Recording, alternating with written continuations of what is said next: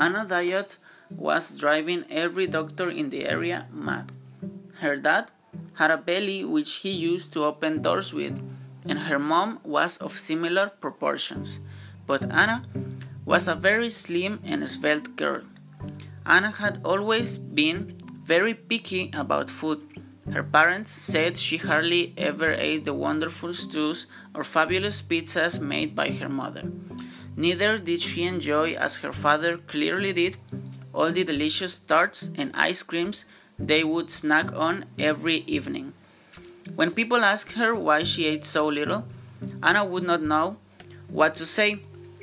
She only knew that she would prefer to have other things to eat. Naturally, everyone wondered who she had taken after. One day, Anna went to see a new doctor. Although this new doctor was rather old, he looked fantastic, a lot different from those other doctors with fat bellies who always looked so tired when they had to get up and walk anywhere. When Anna's parents told the doctor about her problems with food, the doctor was very interested. He took them all to a dark, quiet room which contained a strange machine.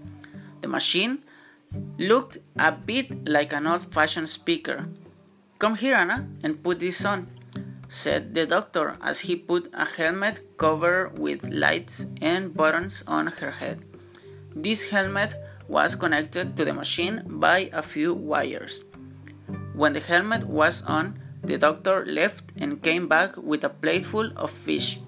He placed it in front of Anna and cranked the machine up.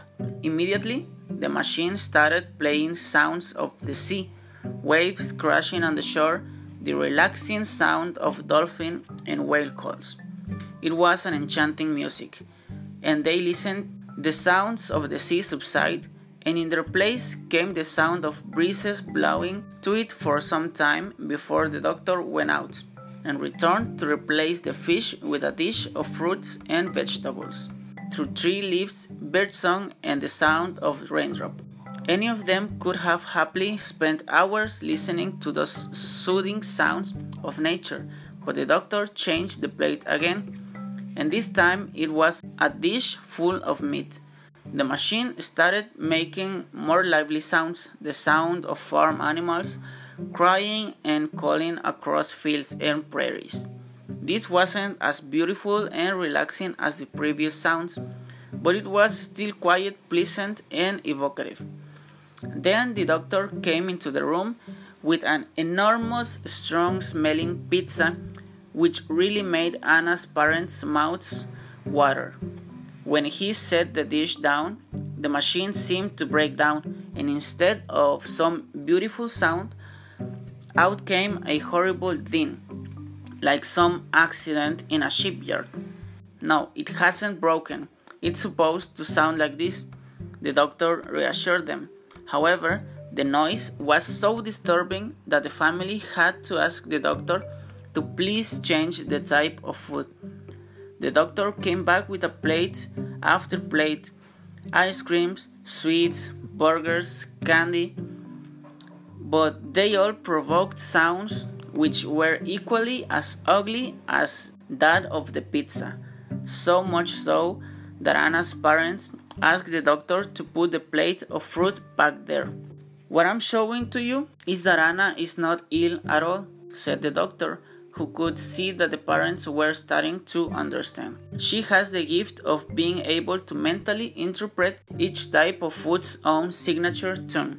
This music comes from where the food was born, raised, and prepared. It's entirely natural that Anna would want to eat the foods whose music is most beautiful, and that's why she's so slim, healthy, and fit. Then the doctor told them all the marvelous story of that machine, which he had invented for himself.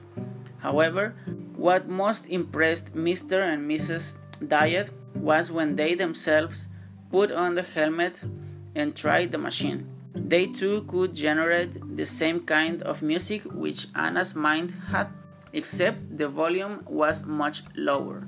So Anna's parents left the doctor's surgery ready. In future, to pay more attention to the barely audible music they heard inside when seeing food. And from that day, in the diet house, pizzas, burgers, puddings, and ice creams were replaced by fruit, vegetables, and fish. These days, they all looked fantastic. And if you meet a diet, they'll be sure to ask you their favorite question What did your dinner sound like today?